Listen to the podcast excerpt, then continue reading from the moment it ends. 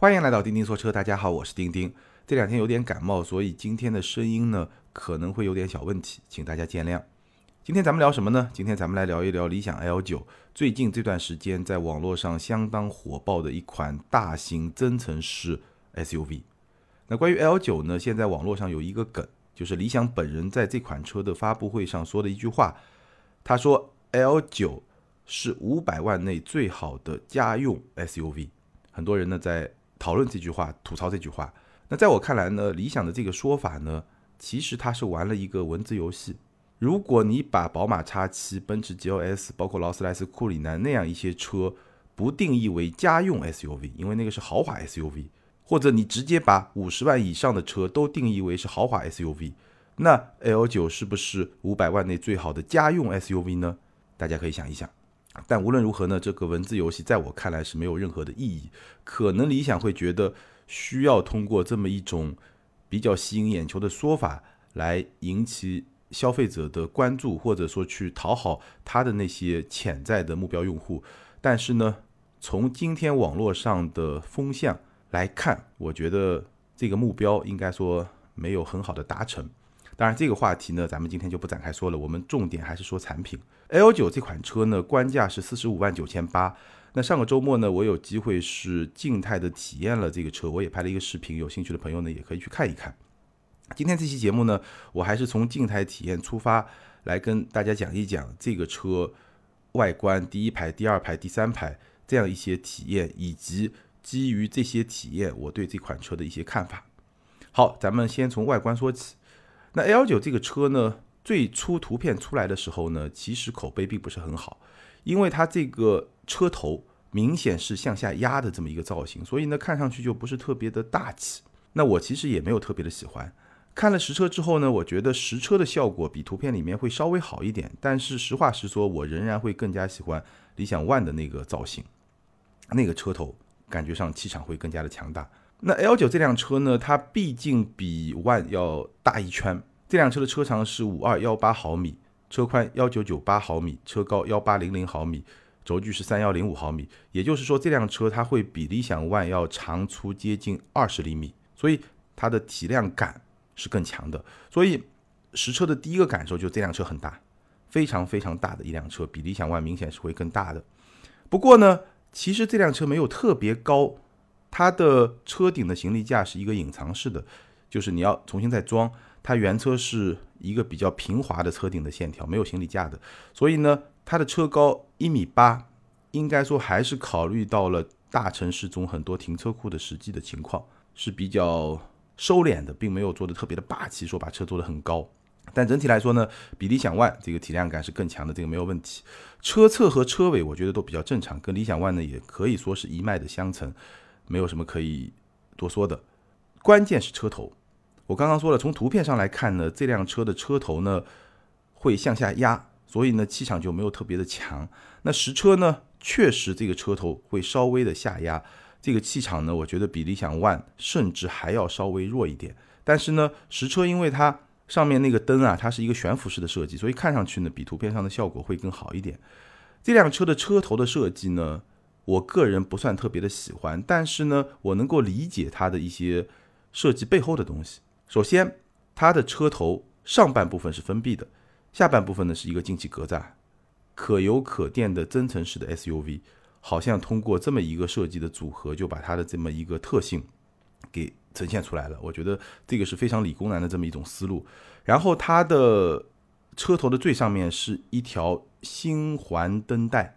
而且这个灯带呢，非常的连贯，你看不到任何的断点，这个成本还是挺高的，而且呢，确实视觉效果也是不错的。所以这辆车整体上外观我看下来呢，我觉得我并没有特别的喜欢，但是呢，也并没有说完全不能接受，大概是这么一个状态。当然，这个审美本身就是一个很主观的事情，大家可以根据自己的标准来做自己的判断。好，那接下来呢，我们重点还是要聊车内几排的体验，因为我相信。咱们的用户中，如果有对这款车比较感兴趣的朋友，最关心的还是车内的实用性以及科技配置这样一些体验的效果到底是怎么样的。我们先说第一排，第一排呢，其实这辆车有一个很大的关注点，就是它用了一个 HUD 加上中控屏，再加上方向盘上有一个小屏的这么一个组合，来为驾驶者服务。那我其实有一个观点啊，虽然今天市场上车内的屏幕是越做越多，但是我个人并不认为车内的屏幕是越多越好。至少你有一个前提，就是你这些屏幕每一个它的利用效率是比较高的，它是必须的。然后你有一个屏幕，然后你来设计相应的功能，我觉得这个是好的。但今天呢，你也可以看到很多的产品，它的屏幕是为了多而多。明明一块屏幕能够解决的问题，它非要搞两块屏幕、三块屏幕来解决。那那样一些车内的设计，车内的你可以说广义的车机吧，对吧？车内的这么一些屏幕的设计，我觉得是没有必要的，不是一个好的解决方案。比如说特斯拉 Model 三。它只有一块屏，你确实觉得很素，但是我觉得基本上能够满足我使用的需求。当然，我会觉得如果特斯拉的这块屏再给我加一个比较好用的 HUD 抬头显示，那我觉得就是对于驾驶者来说非常好的一个解决方案。对于驾驶者来说非常好的解决方案。当然，乘客另外的屏幕我们待会儿再说。那理想 L9 这款车呢，它基本上就是兑现了我的这么一个想法。它是 HUD 加上中控屏，再加上方向盘上还有一块小屏，所以这么一个方案呢，在我看来是对驾驶者而言很好的解决方案。那实际体验到底怎么样呢？我觉得确实也是不错的。它的中控屏是 OLED 的屏，非常的黑，非常的清晰，也非常的快，或者我们说够黑、够清晰、够快。OLED 的屏它不会像某些。更早年的车机的屏幕会有泛蓝光的那种现象，那个是我说过很多次不高级。而这个屏呢够黑，该黑的地方足够黑，而且分辨率很高，操作的响应也非常的快，所以这个中控屏我觉得体验是非常好的。整个操作逻辑跟理想 ONE 非常的接近，卡片式的这些设计，我相信用过的朋友都会觉得还不错。然后它的 HUD 呢不是很大。跟 S 级是有明显差距的，它是一个正常大小，你从驾驶席看出去，感觉上就像是一块十二点三英寸的液晶仪表那么一个大小，不是特别大，一个正常的大小，不炫酷，但是呢够用。它这个 HUD 上能够去显示车速啊，这样一些基本的信息，能够去显示导航，能够去显示在辅助驾驶状态下的一些当下场景的图标。你的车道左边的车道、右边的车道，这样一些车流都是可以去显示的。所以呢，不是很炫酷的 HUD，但是呢够用，比较实用。然后呢，因为是这么一个设计，它把仪表盘取消了以后呢，其实这个车它的视野是相当相当不错的，这跟特斯拉是有点像的。还有一个好处就是它的中控屏的高度会比理想 ONE 我觉得更加的合适。因为如果你要做一个连屏，你又要保留仪表盘的话，那你整个屏幕会更高一点。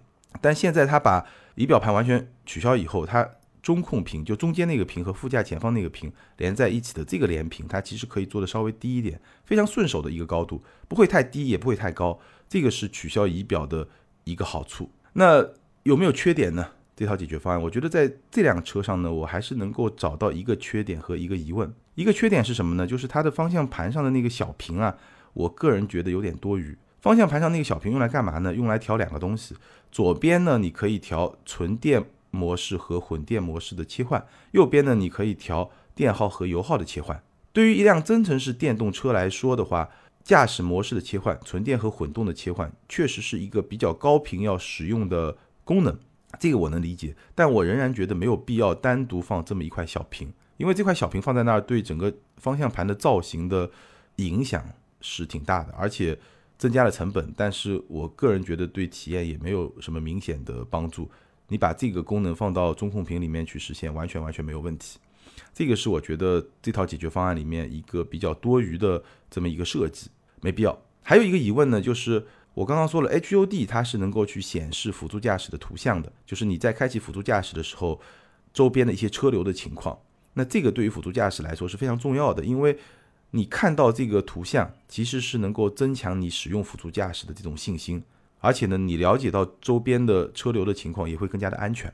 那么，你用了 HUD 之后呢？HUD 有个问题是什么呢？就是如果你这个 HUD 是投到前方的道路上，单色的纯色的道路上，其实你看上去是很清晰的。但是如果车流相对比较密集，你投到前车的车身上，那这个视觉的显示，你去看。可能就会有一些困扰。而辅助驾驶的这个图像又非常的重要，所以呢，我觉得它其实是需要做一个冗余的显示。什么意思呢？比如说导航，HUD 上有导航，但是它中控屏肯定也有导航。那辅助驾驶呢？HUD 有辅助驾驶的图像，那它中控屏是不是也可以做一个同样的，甚至更加丰富的辅助驾驶的图像，在这个地方？那万一你看 HUD 不太清楚的时候，你可以看中控屏。那这个图像有没有呢？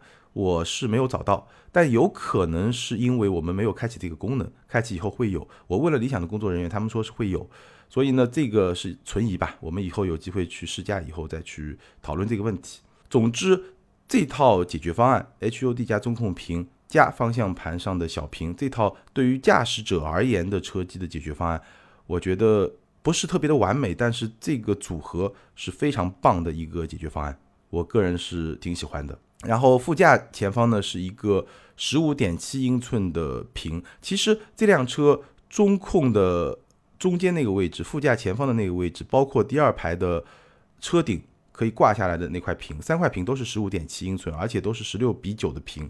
这意味着当你看电影的时候，其实你是全屏的显示，这个比例相关就有很高的一个升级了。然后说到空间呢？这辆车的前排的储物空间比理想 ONE 也有很明显的升级，尤其是它在中控台的下方掏出了一个挺大的储物格，这个还是相当不错的。而且呢，它是在中央扶手这个位置设计了四个杯架，最前面两个这个是给主驾副驾用的，最后面两个这个是给第二排的乘客用的。这个设计我觉得也挺好的。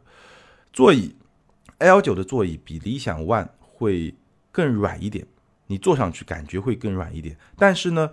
你的身体下陷的幅度不会很大，所以表面是比较软，但是内里呢，这个支撑性是比较好的。这个座椅我觉得给一个好评，非常的舒服，而且呢，我觉得还是能够兼顾到不同消费者的这种偏好。因为我个人是比较喜欢偏硬一点的座椅，但是呢，它表面比较软，内里。又能撑得住这个座椅，我也是挺有好感的。那有些朋友呢，可能喜欢软一点的座椅，那这个座椅呢，好像他也能够接受。所以我觉得这个座椅是找到了一个比较好的这么一个公约数，很好的一个座椅。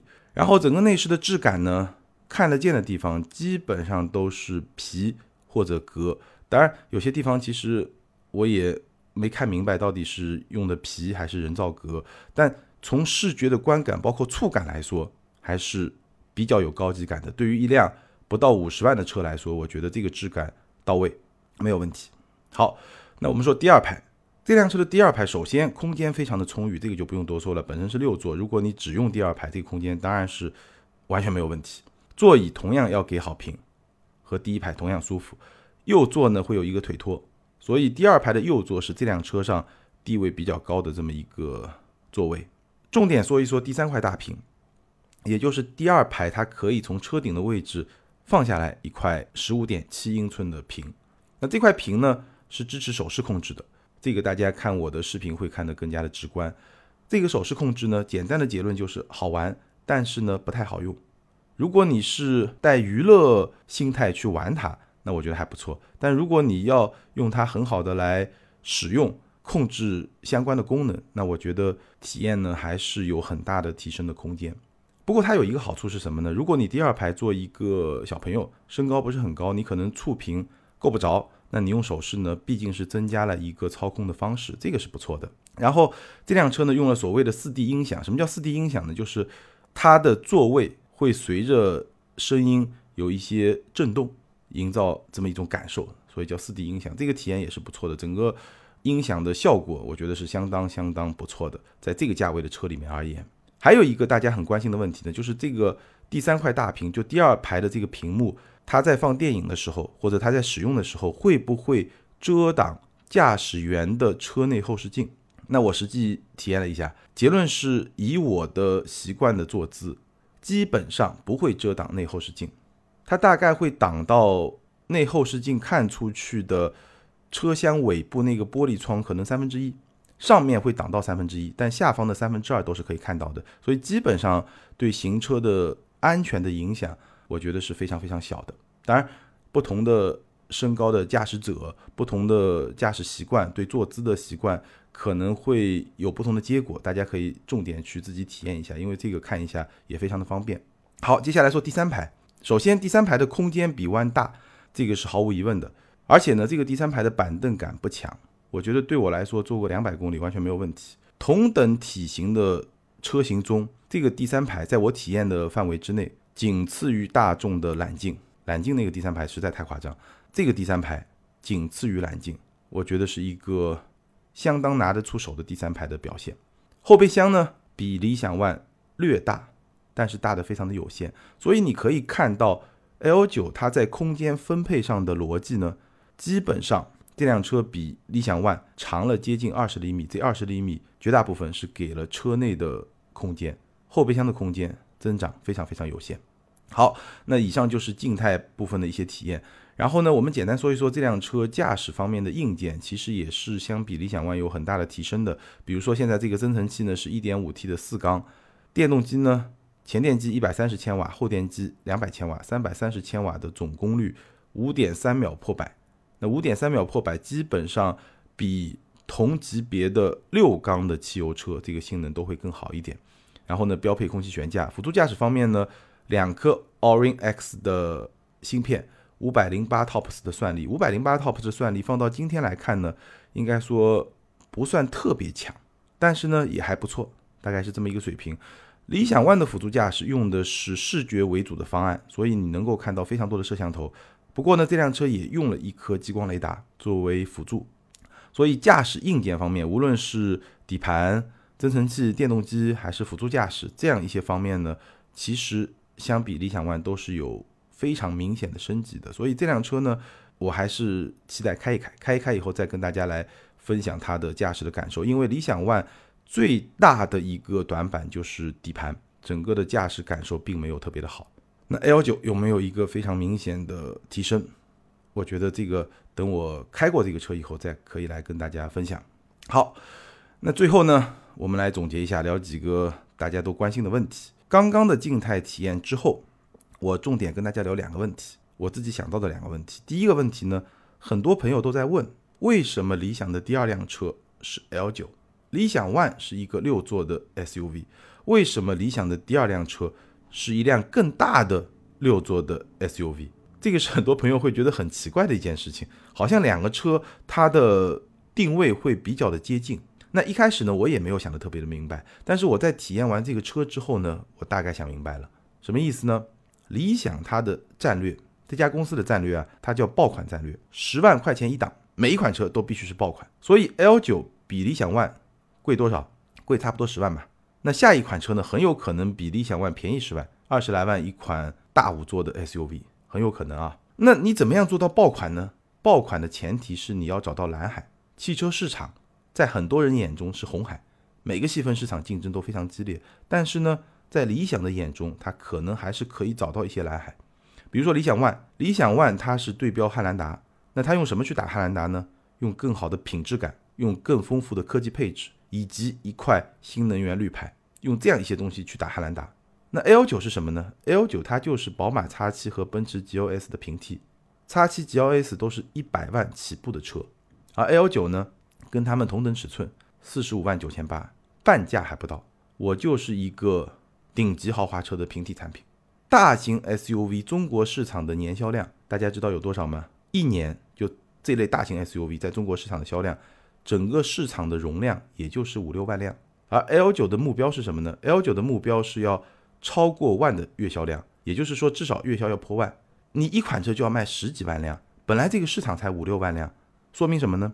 说明 L 九它必须把这个蛋糕做大。原来这个市场只有五六万辆，但是因为有了 L 九，这个市场就应该有二十万辆，大概就这么一个逻辑。它把蛋糕做大，那它怎么把蛋糕做大呢？就是找到一片蓝海。这片蓝海是什么呢？就是四十到五十万的大型 SUV 几乎是一片空白，四十到五十万的大型 SUV 几乎是一片空白。你要么就是一百万很贵，四十到五十万有比较高的品质感，有比较丰富的科技配置，包括辅助驾驶这样一些特质融为一体的大型 SUV 是一片空白，没有同类产品。那本来因为都是一百万以上的车，所以市场容量只有五到六万辆。现在我把价格打到四十到五十万。那市场容量就可以极大的扩大，这就是理想看到的一片蓝海。那这个想法对不对呢？其实有两种可能啦。第一种可能呢，它确实是一个蓝海市场，他看对了。那第二种可能呢，这个市场是一个假市场，也就是说四十到五十万的大型 SUV 这个市场它可能就不存在，因为买得起大型 SUV、用得起大型 SUV 的都很有钱，所以呢，他们就会去选百万级别的车。预算只有四十到五十万的，他可能也不会去考虑买这么大的一个产品，所以有可能是假市场。那这样一个细分市场到底是蓝海市场还是假市场呢？我觉得很多时候这个是特别特别考验决策者的这种市场的判断力。那从 L 九这款产品以及它在发布之后收到的订单这个情况来判断呢，我觉得这个市场应该是一个蓝海市场。我对 L 九的前景呢还是比较乐观的。能不能月销破万，我觉得不好说。但是月销到七八千，我个人的感觉问题并不是很大。所以这款产品应该是在市场上相当相当有竞争力的一款产品。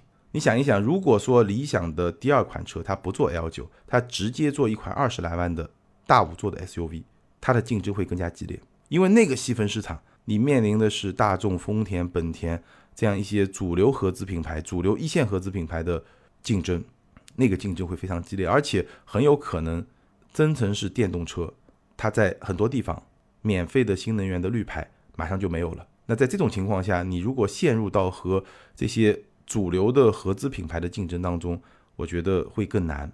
而 L 九它是一个相对空白的市场，你把这个市场占住了之后，不仅是车卖的多，能够实现利润，而且呢，也能够拔高品牌。你先做 L 九，把这个品牌的高度拿下，然后你再回头来做一个二十来万的大五座，那个时候比现在直接做可能会更有成功的希望。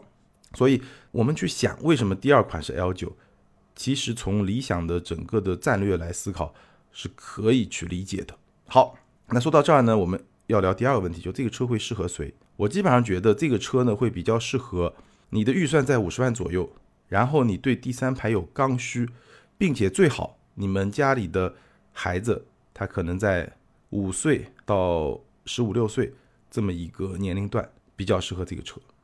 因为这个车确实很大，这个车我觉得从实际购车者的角度来说呢，它最大的一个短板就是它太大。大车并不适合城市驾驶，因为很大，所以你开起来其实并不会特别的方便。而且呢，可能家里面的女主她也开不了这个车，所以呢，我觉得这个车呢，它确实会比较适合对第三排有刚需，就这个第三排你经常要用的这些家庭的用户，然后你的预算正好在这么一个区间。如果你的孩子太小，其实这个车的很多功能是用不上的，包括车机的屏幕啊、后排的屏幕啊，这样一些其实是体验不到的。但是如果你的孩子是一个小学生或者初中生，那我觉得这个车会比较适合这样的家庭。他会抢谁的蛋糕？理想 L 九，如果他要月销破万，那他显然不是去抢 X7 GLS 的蛋糕。我相信 X7 GLS 的用户转而购买理想 L 九很少，但是理想 L 九会去抢谁的蛋糕呢？Q7、x C 九零这些车是有七座版本的，七座的 Q7、x C 九零这个蛋糕会被理想 L 九强调很大一部分。然后包括一些 MPV，比如说奔驰的 V 级，比如说高配的别克的 G L 八，高配的丰田的塞纳，这样一些比较高端的 MPV 的产品的市场会被它强调一部分。包括它也会强调部分的理想 ONE 的市场，但是呢不会很多，毕竟两个车的差价做到了十万以上。好，这个就是我对理想 L 九的体验下来的一些感受，以及我对这款车的看法。那如果你对这款车感兴趣呢，我觉得可以关注。我对这款车还有一个很大的疑虑，就是它的驾驶的品质和驾驶的质感。因为我刚刚也说了，静态的表现，这个车车内我可以给一个很高很高的分。车外呢，这个外观就大家见仁见智，每个人观点不一样。但是动态。是我非常非常好奇的一个点，因为这确实是理想 ONE 的一个相对的短板。当然，对于这个定位的车来说呢，你说它的动态的操控的表现要有多好，其实也不是用户的刚需。但是呢，你能够做到一个比理想 ONE 更好，甚至提升一个层级的表现，我觉得这个也是非常重要的，对这辆车的市场表现也是会有一定影响的。好，大概就这样。以上呢就今天节目的全部内容。那对于理想 L 九，你有什么样的观点看法呢？欢迎在评论区留言，和更多的听友和钉钉来进行交流和互动。还是再次欢迎大家去关注我们的视频节目，到 B 站上去加个粉，然后呢多多支持我们的视频节目。好，咱们今天就聊到这儿，下回接着聊，拜拜。